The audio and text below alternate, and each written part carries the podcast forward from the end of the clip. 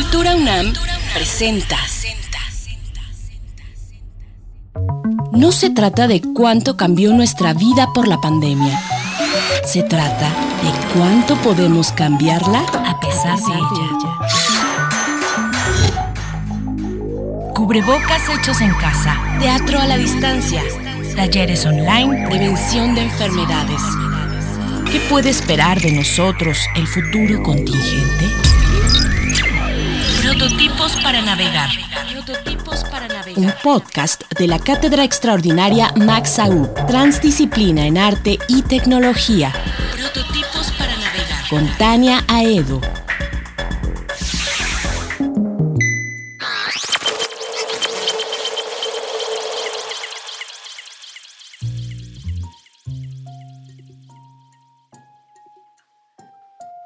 Hola, ¿qué tal? Me da mucho gusto presentar esta cuarta entrega del podcast Prototipos para Navegar.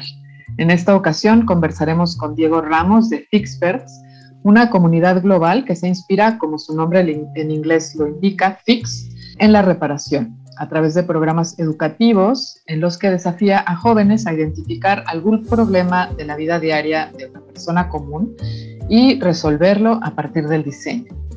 En ese proceso emergen conocimientos y habilidades que van desde el prototipado hasta la colaboración.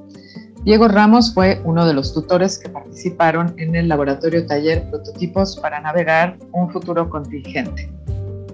Después de conversar con Diego, vamos a escuchar ejercicios de fabulación especulativa que desarrollaron los participantes en el laboratorio a partir de la pregunta sobre qué posibles contingencias imaginas que pueden acontecer en el futuro y fabulando especulativamente qué harías para enfrentarlas. Pues damos la bienvenida a Diego Ramos. Diego nació en Barcelona en 1978, estudió en EINA, la Escuela de Diseño de Barcelona. Tras este periodo se mudó a Londres para estudiar un máster en diseño de producto en el Royal College of Arts. A pesar de su educación en diseño de productos, se acerca a otras áreas del diseño y diferentes disciplinas.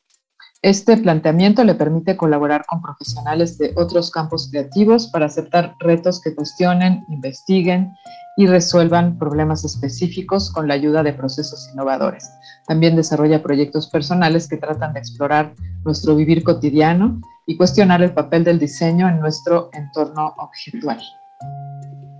Pues estamos muy contentas de, de recibirte, Diego, y nos encantaría que, tú nos contaras un poco más acerca de qué es Fixperts. Suena a un programa educativo, pero también tiene implicaciones en la vida real, suena como a un giro en el diseño. Y también, pues eso, ¿qué implica para ti como diseñador eh, trabajar en un proyecto como Fixperts que tiene más que ver con relacionar al diseño con problemas reales eh, cercanos, digamos, más allá del diseño enfocado, por ejemplo, a la innovación o a la estética?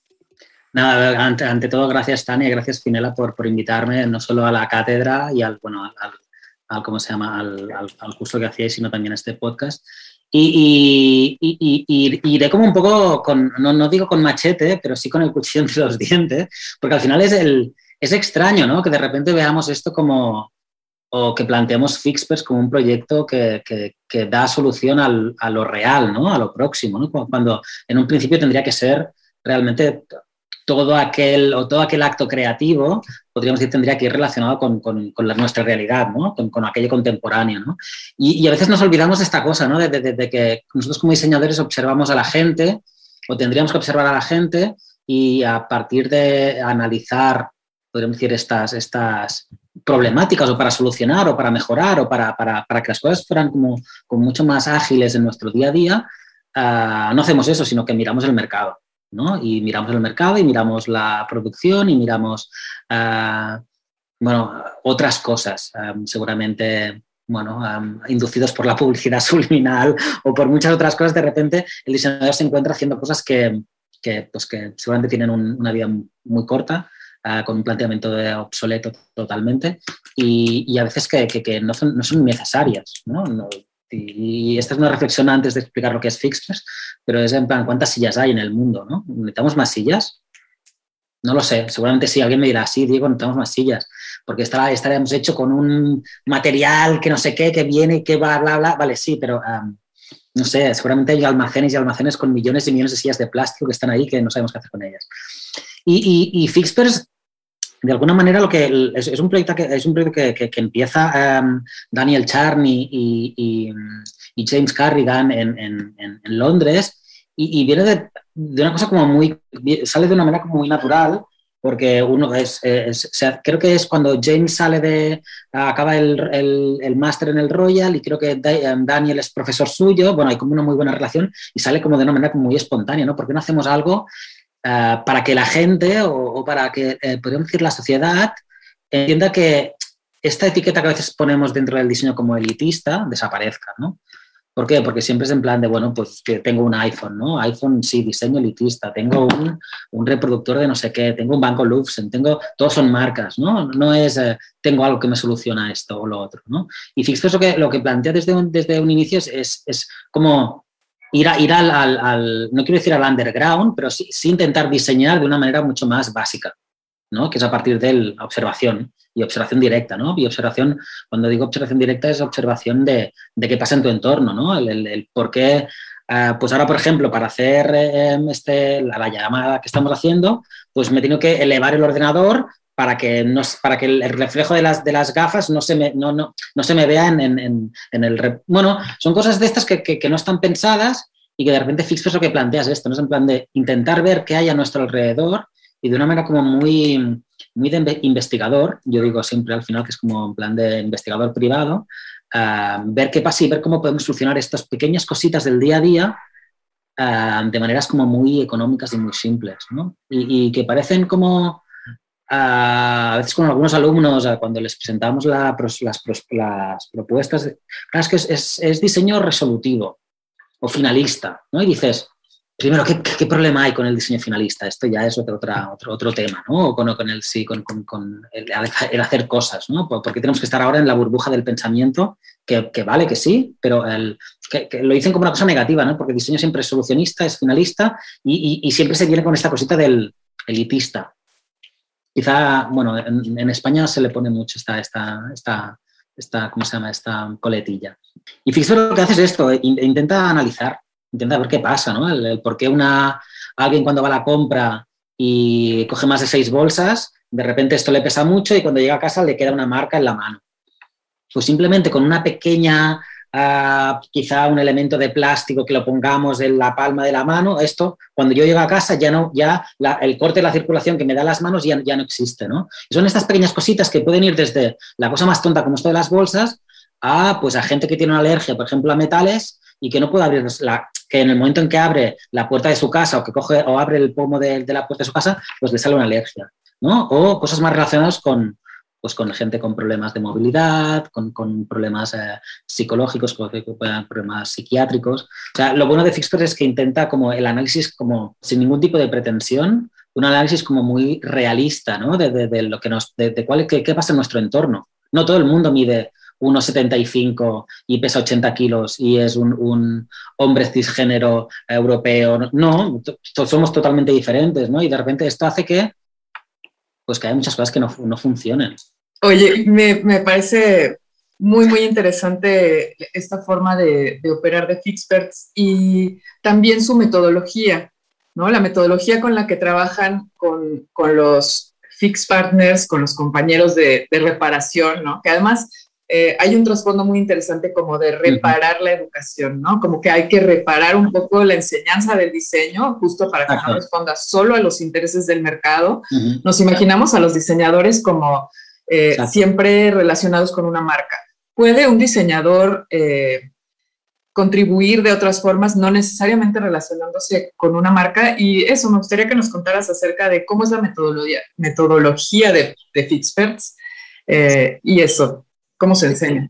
Cuando, cuando, cuando Daniel lo, cuando, se planteó al inicio eran como pequeñas colaboraciones que hacía um, desde Fixpers, que era un grupito como súper pequeñito, como de, Londres, y creo que después empezó la Universidad de Bath y después se fue también a Kingston. Bueno, era como, pero era como de amigos, ¿no? Y era, bueno, Daniel les pedía a, exalumnos, oye, ¿podéis hacer una, presentaba a ahí a Fix Partners, Y, yo creo que eh, Daniel ya cuando, los, cuando se planteaba ya, lo veía como una herramienta de educación súper super potente, ¿no?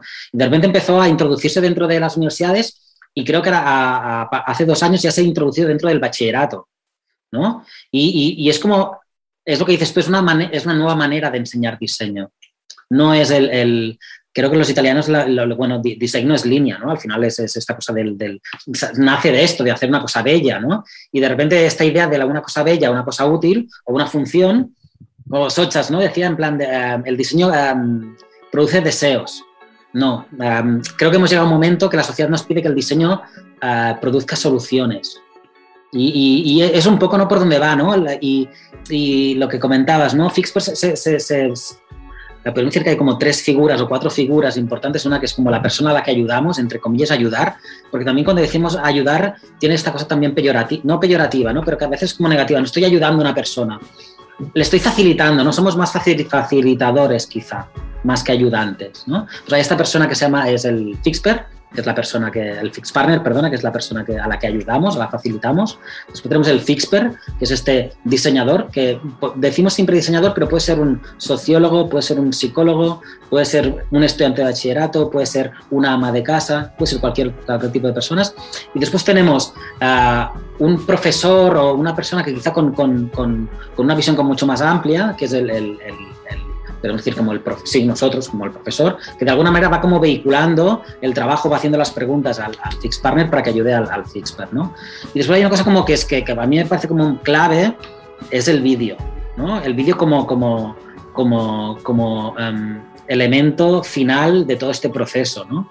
Porque siempre se, se le pide o dentro de Fixer siempre se pide que haya como un vídeo resumen de entre dos y tres minutos que de alguna manera nos explique cómo ha ido todo este proceso de diseño, ¿no? Cómo ha ido, pues las primeras, eh, quién es esta persona que ayudamos, qué le pasa, cuáles son las primeras reacciones de, con la persona, los primeros dibujos, las primeras maquetas, ¿no? Que explique todo el proceso, porque es otra cosa que también pasa con el diseño, ¿no? De repente vas y te vas a, al IKEA y ves una silla, pero nadie te explica cómo se ha hecho esa silla, ¿no? Y quizás son dos años de, de proceso, pero tú la ves allí, ves un catálogo que te llega a casa, un buen catálogo es bueno, y de repente, que, por eso Xpert nos ayuda mucho a entender de una, a la, cómo poder educar el diseño y después cómo ver el diseño, que no es y sale un, la Mary Poppins, sí, se llama igual en, en, México Mary Poppins, ¿no? Que va saliendo de la chistera o, sí, sí, o como un mago, ¿no? Que van saliendo de la chistera como, como objetos, ¿no? Hay un proceso, hay unas, hay unas decisiones, ah, hay, hay, unos porqués y yo creo que Fixpers ahí ayuda mucho.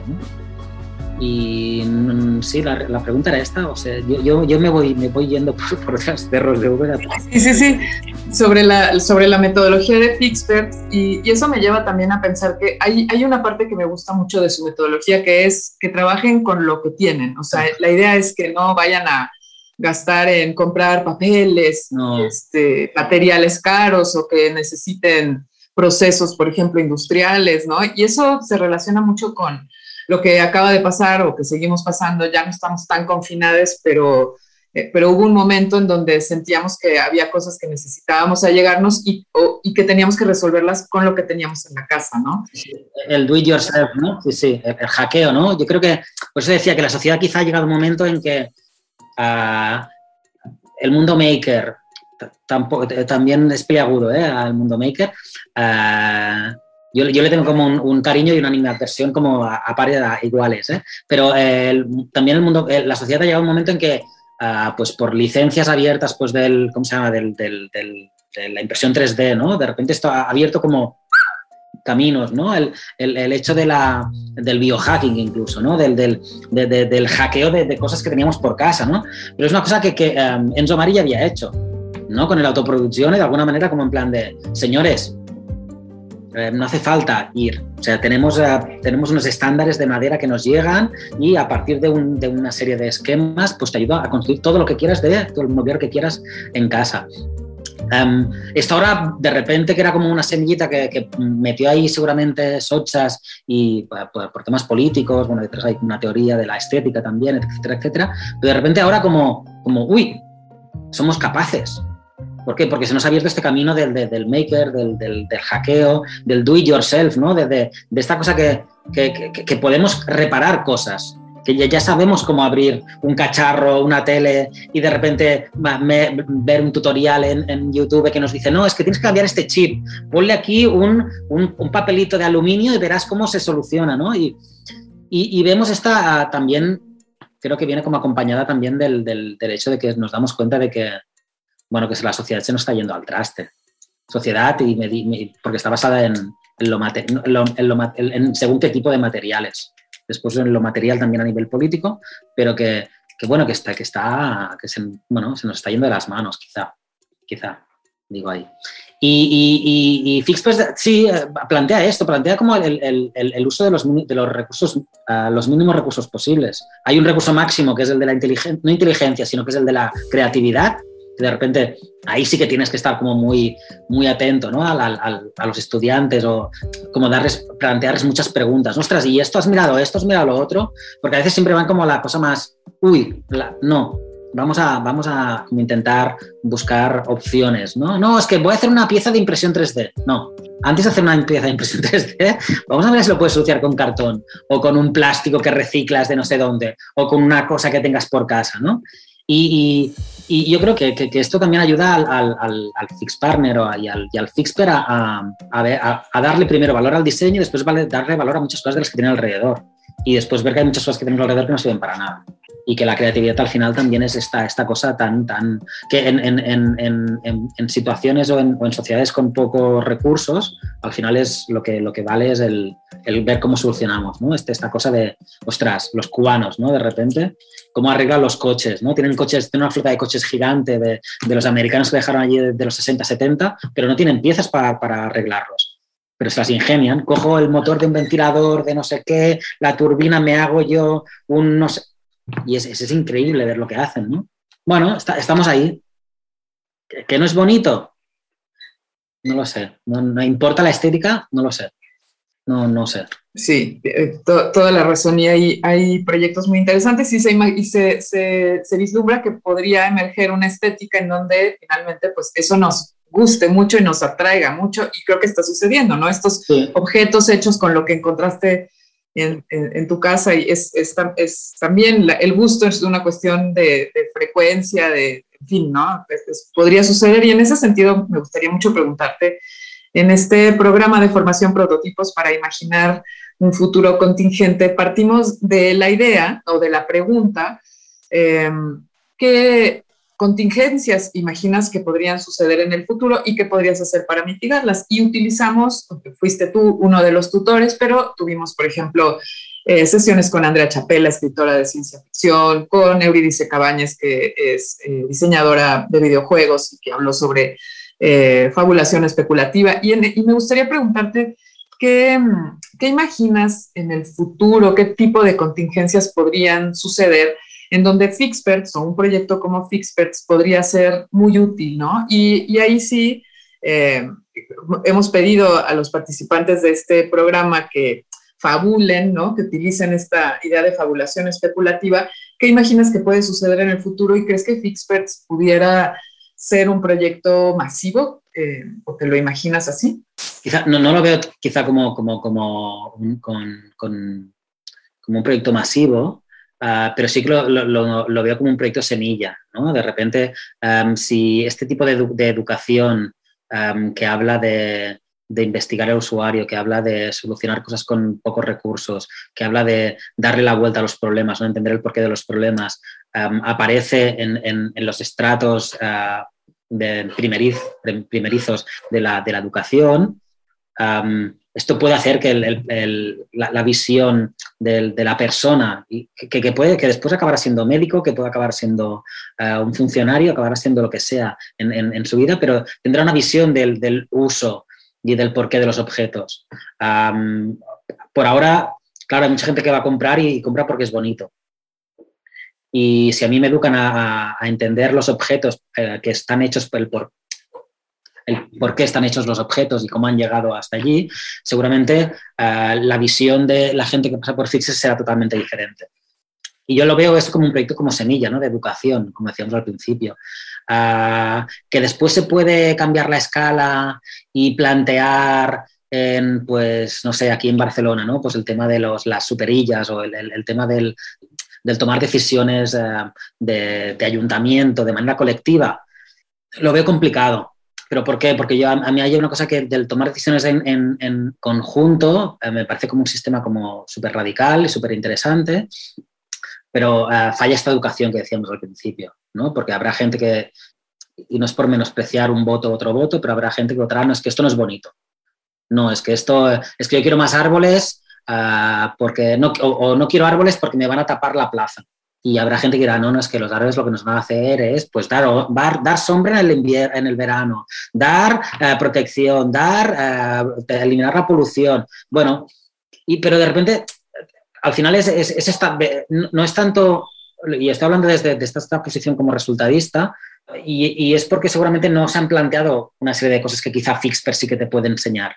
No, no digo enseñar, enseñar también es muy pretencioso. Te puede, bueno, puede darte, te, puede dar herramientas para que tú lo conozcas, ¿no?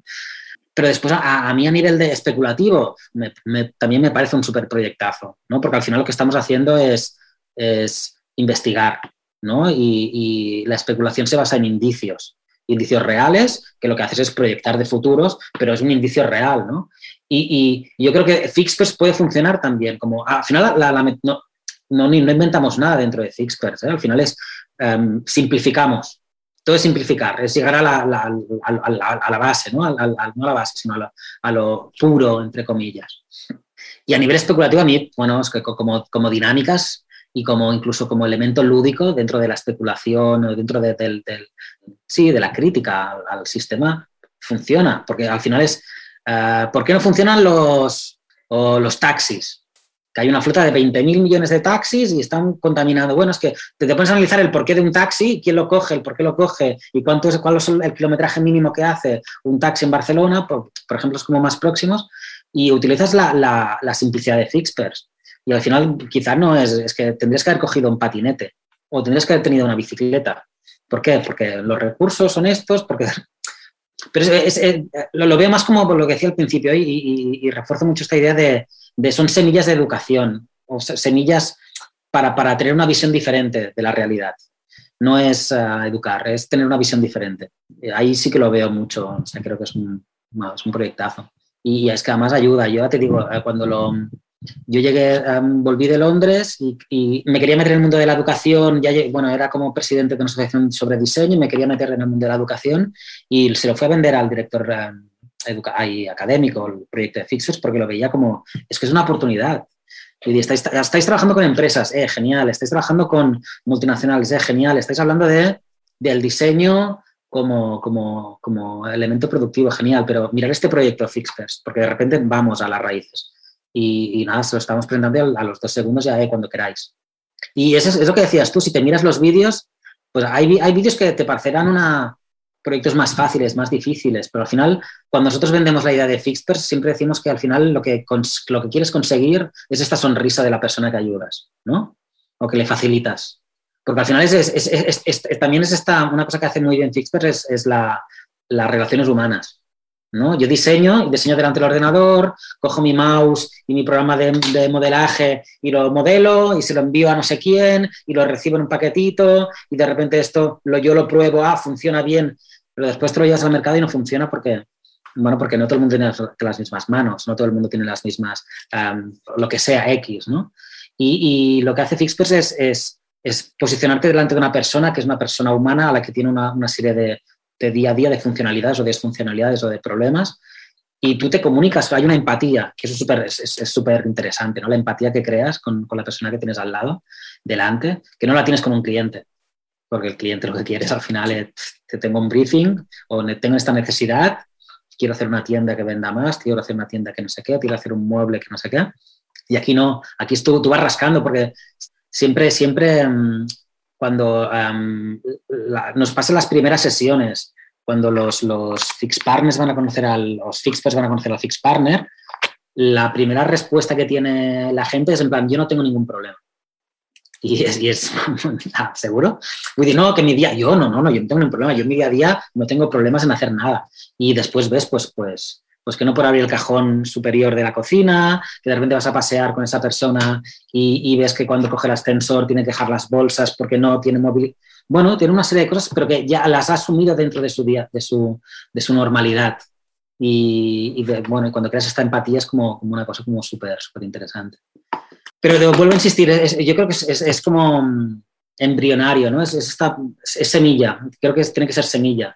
Y, es, para mí es un acierto que, que, se empieza a hacer en, bueno, lo estamos haciendo en, Reino Unido en, programas de bachillerato, lo, encuentro como un win-win para mí.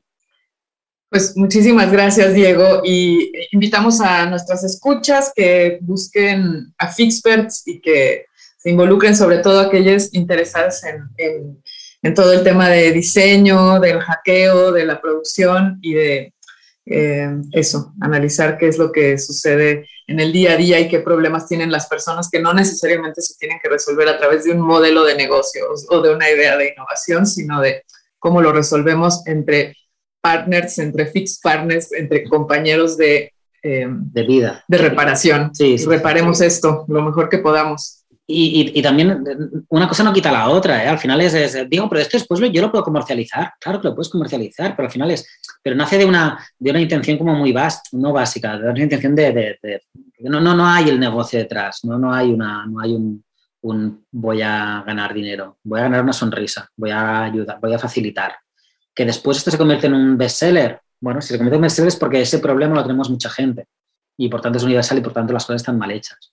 Y entonces ahí es donde, bueno, pues entran otros factores, pero no, no es excluyente, ¿eh? este, el, negocio con Fix Partners no, pero parte de otra premisa inicial. Muy bien, pues muchísimas gracias Diego y continuamos la conversación en otro momento. Muchísimas gracias por acompañarnos. De nada, a ti, Tania. Prototipos para navegar.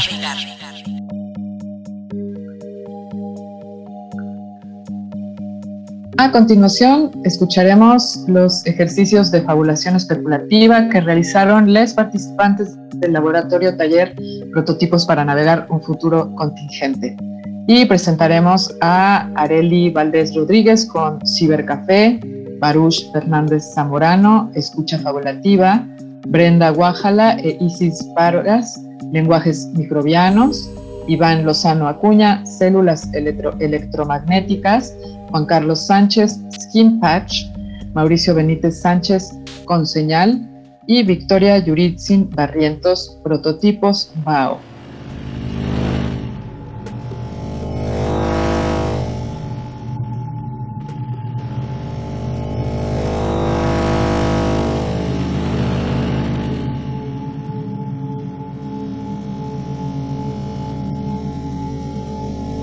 Es el año 2050.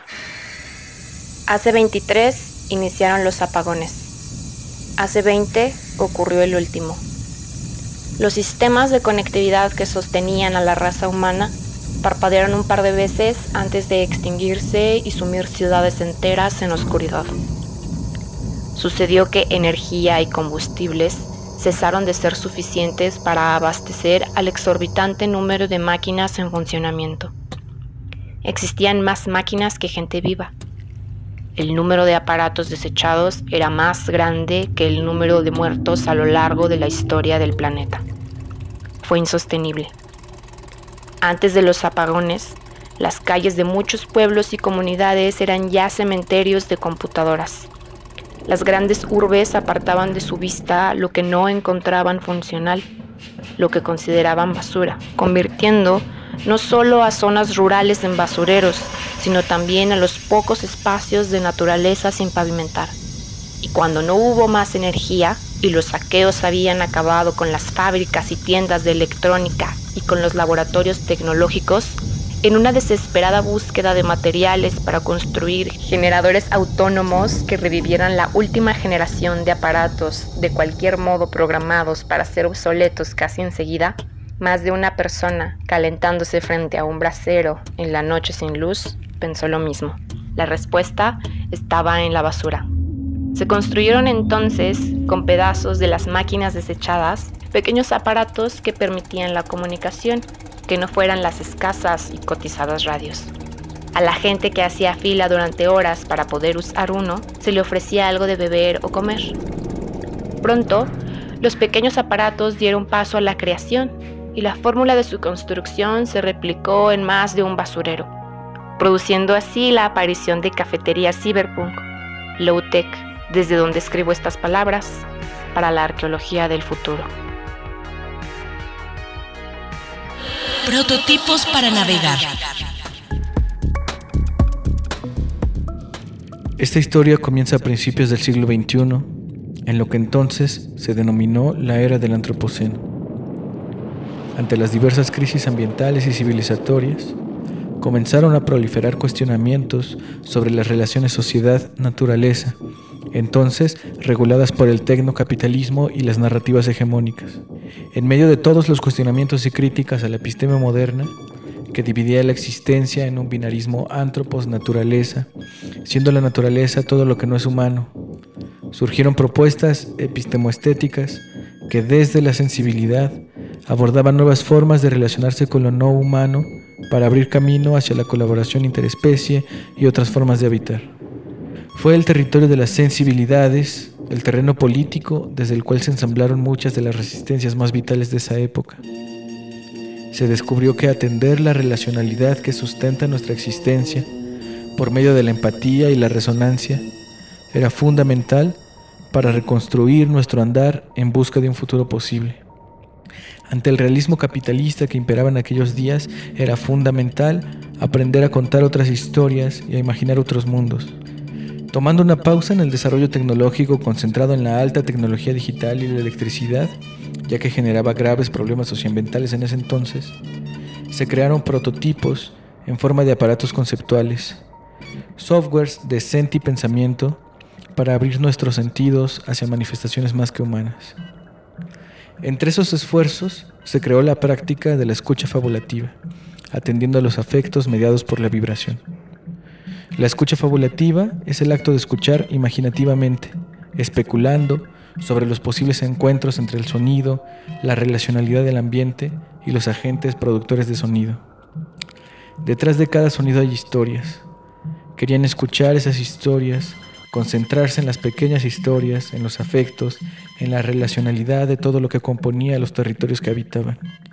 Y no solo les interesaba escuchar las tramas de dolor y sufrimiento, narrativas dominantes en ese entonces, Creían imprescindible escuchar las tramas de placer, amistad y colaboración. La escucha fabulativa es una escucha expandida, un encuentro entre pieles, una resonancia entre cuerpos. El reto de escuchar fabulativamente se encontraba en reorientar las sensibilidades al encontrarse siendo cuerpos entre cuerpos, mundos entre mundos, resonando ante el movimiento del viento, las hojas de los árboles, la luz de las luciérnagas, el canto de los insectos, las piedras milenarias, etc siempre en un latente paisaje que escucha y habla. Hoy en día contamos con una inmensidad de prácticas que nos posibilitan dialogar con todos esos cuerpos que habitan a nuestro alrededor. Entre eso, de vez en cuando, por ahí, algunos escuchamos fabulativamente. Algunos escuchamos fabulativamente.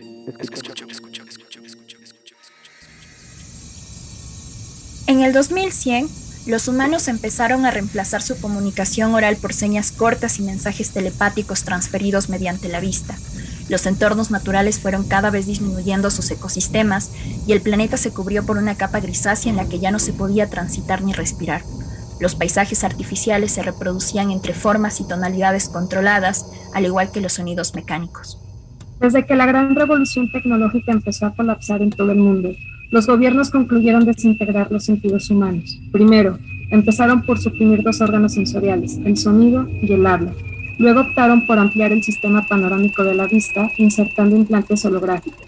Las nuevas generaciones adquirieron un patrón rítmico basado en actos repetitivos que fueron programados en el cerebro para reproducir las de control y estimulación visual. El lenguaje pasó a desintegrarse en fragmentos cortos. La mutabilidad de la oralidad, que en un principio devino al formato escrito y hablado, se suprimió y reemplazó por algoritmos de las grandes corporaciones de la Big Data que seguían un patrón de escritura, al igual que el usuario podía acceder y delegar la exteriorización de su memoria.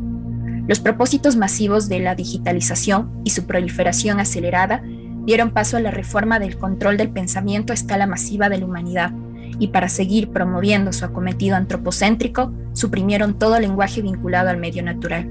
la reproducción y disuasión de todo lo que oímos, palpamos y hablamos, se convirtió en una codificación homogénea de ilusión total. El prototipo visto desde la forma de virus ha sido contaminado por el exceso tecnológico y este exceso tecnológico ha sido considerado como un veneno mortal que permanece en el huésped alterando la genética biológica y modificando las formas de sentir, pensar y hacer. En este caso, planteamos a la palabra, desde su sentido morfológico, como una mutabilidad que se mueve bajo patrones estructurales y comunicativos y que se ha desarrollado a lo largo de la historia. Además, esta puede ser considerada como un elemento intrínseco de los canales lingüísticos. Su composición ha sido descodificada y analizada, al igual que la célula, para entender la naturaleza de su patrón y trasladarla mediante neurotransmisores al mundo ilusorio digital. Ahora bien, la palabra se mueve como un virus. Es biológicamente activada como cepas virales que se contaminan en sí para confluir entre organismos internos y externos. Al mundo distópico presentado en esta narración, le interesa utilizar estos elementos lingüísticos para simular el mundo de las apariencias, y en este caso el mundo de las grandes pantallas virales. La mutilación de los sentidos es importante para la reproducción tecnológica, ya que permite delegar cargos de jerarquía y desplazar componentes maleables de la información que son alterados por instantes de fugacidad. La fugacidad y la unidad son lo que permiten acreditar el artificio, la capacidad del engaño, y estas cualidades han sido tomadas bajo cautela por la industria digital. La intención de nuestro prototipo es tomar el lenguaje desde su estructura morfológica y biológica para entender bajo la correlación de palabra-germen-microorganismo, las mutaciones que existen al descomponer, extraer y alterar las formas lingüísticas que convergen en el cuerpo y sus componentes orgánicos para simular la mutabilidad de los rasgos genéticos que den abertura a un nuevo lenguaje. Ahora bien, la salida del prototipo se plantea en forma de compostaje visual, partiendo de inteligencia artificial donde se generarán microorganismos artificiales a partir de imágenes modelo. Se jugará con la morfología de estos nuevos microorganismos, in haciendo una analogía con las mutaciones que ocurren in situ. Al juntar dos o más cepas de microorganismos que comparten linaje en clados cercanos y que al estar en contacto ocurre el fenómeno de transferencia horizontal de información genética, lo que da como resultado nuevas generaciones de cepas que si bien comparten similitudes morfológicas con respecto a las antecesoras, ya poseen en su ADN agregados de información que con el paso del tiempo puede dar lugar a un proceso de especiación. Así bien, el proceso de transferencia horizontal de información genética puede analogarse con el proceso de cambios estructurales en la morfología del lenguaje.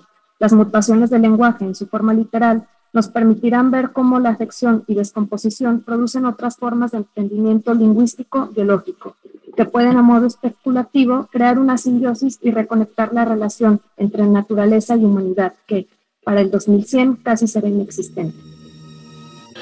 Prototipos para navegar. Los aditamentos biotecnológicos, con el propósito para alargar la vida humana, convirtieron a las células en receptores y almacenadores electromagnéticos. Una falla provocada por la inteligencia artificial que erró durante su aprendizaje y repercutió en los algoritmos de integración celular. Las células dañadas son altamente sensibles a las miles de frecuencias electromagnéticas que ocupan el espacio, donde una exposición prolongada sin tratamiento provoca su descomposición. El mundo no está dispuesto a prescindir de las ondas electromagnéticas porque la información que se transmite a través de ellas soporta la economía basada en la venta de datos biológicos y el hiperanálisis del entorno. Se crearon tratamientos para limpiar las células en inmersos cuartos reconfiguradores espacios cerrados con una inmensa torre central y tres más alrededor formando un perímetro. Las máquinas triangulan la posición de la persona y limpian las ondas electromagnéticas absorbidas. Un tratamiento periódico que garantiza la subsistencia de la vida humana biorobotizada y la convivencia en el espacio artificialmente electromagnetizado. Las células absorben cantidades de ondas electromagnéticas en su vida diaria de sus interacciones con los otros y del lugar que habitan. La exposición interiorizada en las células se expresan al ser reconfiguradas. Lo que fue un tratamiento pronto se volvió en una forma de expresión. Las máquinas se iluminan al ritmo de la reconfiguración celular. Las máquinas emanan sonidos que acompañan el proceso de desondificación. Es un espectáculo, Cada individuo genera un performance de luces y sonidos poéticos. El lugar es una fiesta de apreciación del otro. Ondas cortas se expresan en rojos intensos. Ondas largas provocan azules celestes, amarillos, naranjas, que expresan la química de cada individuo. Sonidos graves y agudos, beats continuos y asíncronos provocan sonatas maravillosas que nos hablan de la historia de cada persona. Nos volvimos soportes electromagnéticos de nuestras interacciones.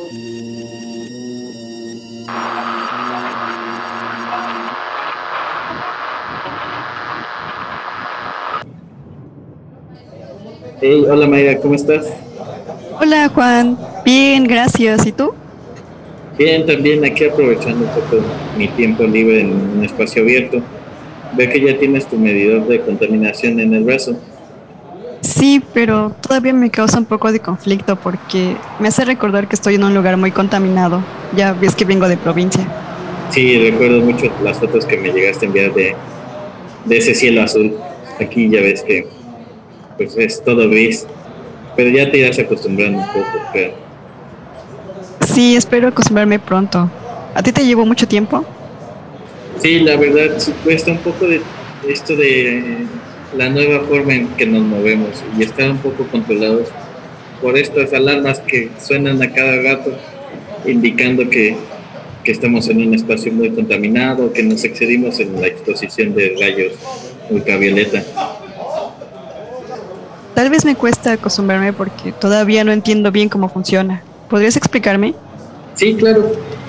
Mira, préstame tu brazo. ¿Ves que aquí tiene estos sensores? Estos sensores miden las partículas ultrafinas que están en el, en el ambiente, ya, ya sabes, los aerosoles. Y te van indicando la, la exposición a la cual está, has estado durante cierto periodo. Una vez que has excedido ese ese tiempo o ese rango saludable, empieza a sonar una alarma. Ah, espera, justo como la que me está sonando ahorita. Déjala desactivar y, ya sabes, al respirar estas partículas, pues nos pueden causar muchos daños a las vías respiratorias. Entonces ese sonido indica que llevas mucho tiempo expuesto. Sí, pero es que es difícil, es lo que te digo. A veces no extraña estar afuera y no está tan encerrado. Espera, está sonando de nuevo. No sé si quisieras continuar la conversación en la cafetería y te explico más. Y me parece muy bien. ¿Crees que este parche es la consecuencia de no cuidar el medio ambiente?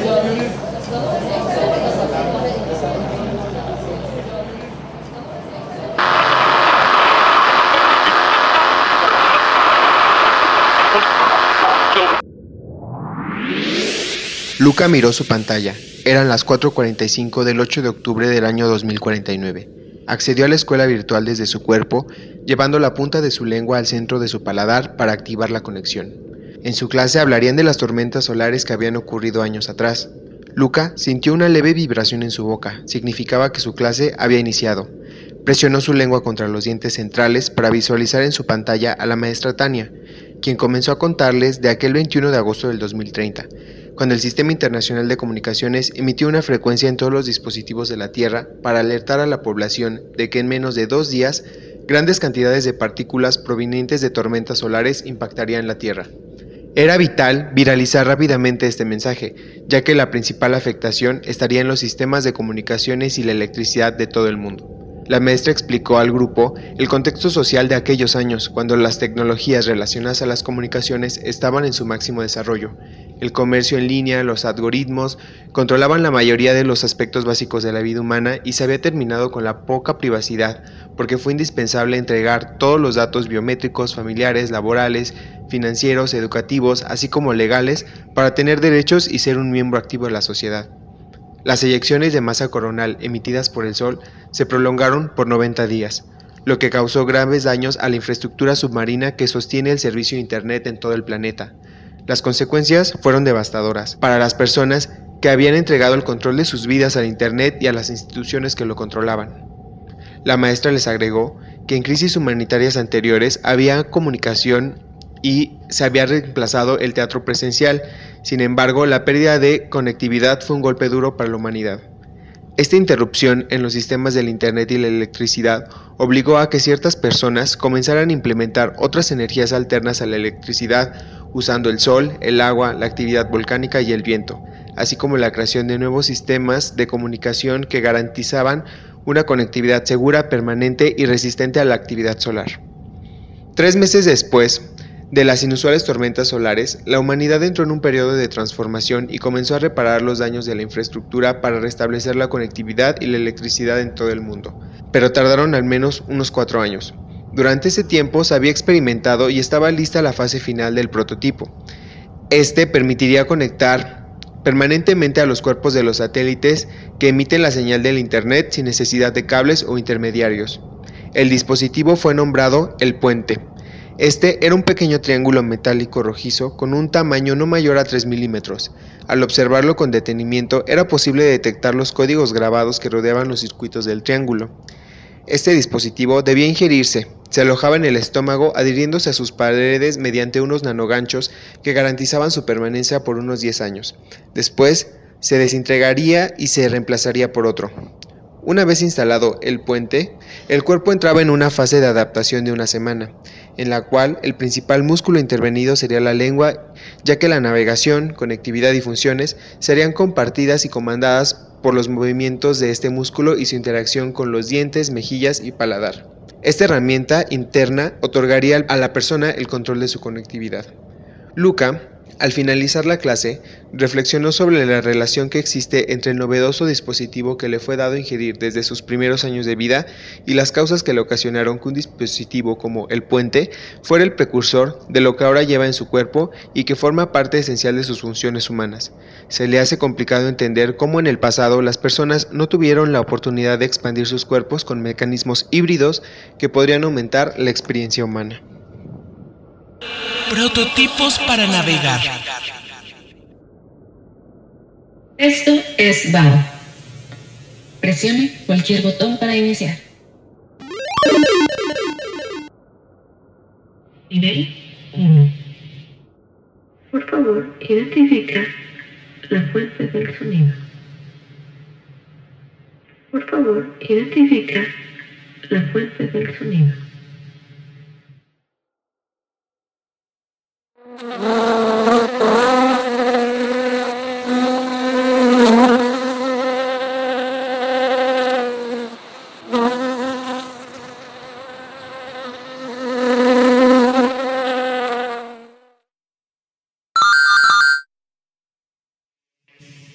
es correcto. Nivel 2.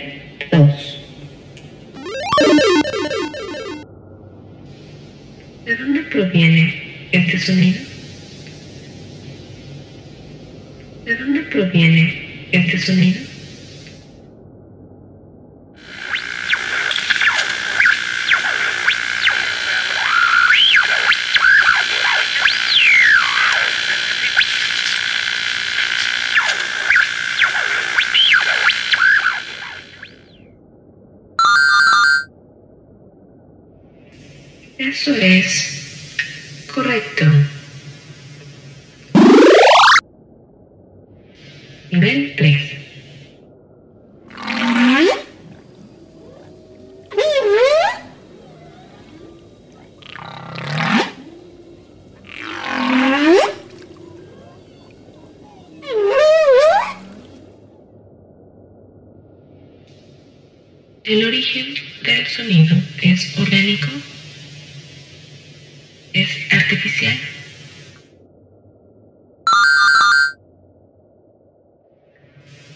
Eso es correcto. A continuación, se te presentará un audio. Lo que deberás hacer será imaginar cuál es su origen. ¿A qué te recuerda este sonido?